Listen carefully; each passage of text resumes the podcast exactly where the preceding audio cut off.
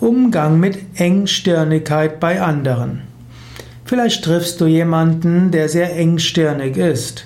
Jemand, der feste Meinungen hat, jemand, der andere Lösungsmöglichkeiten nicht gelten will, jemand, der Vorurteile hat, auch in Bezug auf andere Menschen.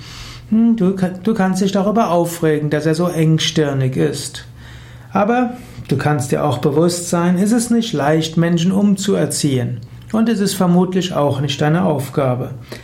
Lasse Menschen so, wie sie sind und überlege, wie können wir gut miteinander zurechtkommen. Wenn der andere etwas engstirniger ist, okay, dann wird er vielleicht nicht unbedingt in die großen kreativen Teams hineinpassen. Aber vielleicht ist er bei seinen festen Aufgaben sehr zuverlässig. Und vielleicht kann er ja auch, wenn er gewürdigt wird für seine besonderen Fähigkeiten, die er in manchen Kontexten hat, auch in der Lage sein, auch mal außergewöhnliche Lösungen zuzulassen. Angenommen, dein Chef ist engstirnig, dort kannst du erstmal schauen, könntest du seinen Respekt verdienen, indem du die Aufgaben, die du zu tun hast, ordentlich erledigst.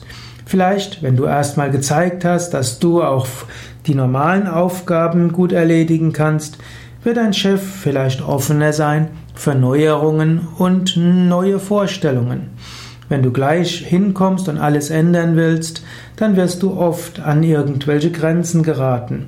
Dann denkst du, es ist Engstirnigkeit, aber der andere will dich eigentlich nur erstmal testen.